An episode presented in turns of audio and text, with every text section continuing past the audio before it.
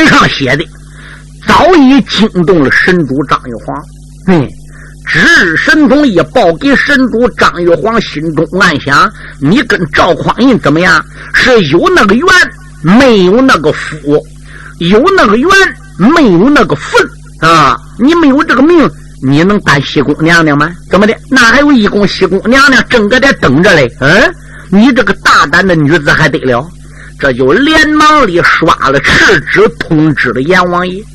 十殿阎君包过了，搬过了张桂英的毛布子一查，哎，家住哪州哪府哪县哪个庄？爹爹叫什么？母亲姓什么？自己年龄多大？才十八岁，派合二十八的暴病而死。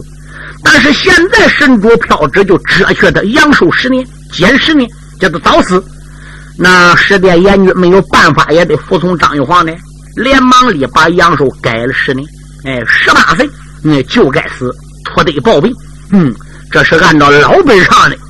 实际现在新本上呢，人家写的可明白了，也没谈到说什么有缘无分，也没谈到说啊没有这个命单。人新本上怎么写的呢？张国英是拖得暴病，什么暴病？呃，又是脑充血，又是心肌梗塞。怎么心肌梗塞？他考虑来考虑去，不久就都要当娘娘，他一高兴。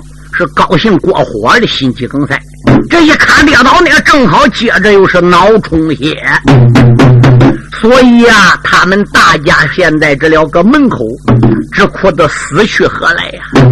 老员外心想，我还不能再哭了，我这回都要过于带头哭。不管怎样，我是一家之主。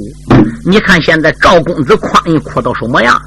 人已经死了，俺大家都哭死了。也不能把这个命给挽回来了，想办法给女儿办丧事吧。人说的人死过了，是入黄土，魂灵上天。岂可？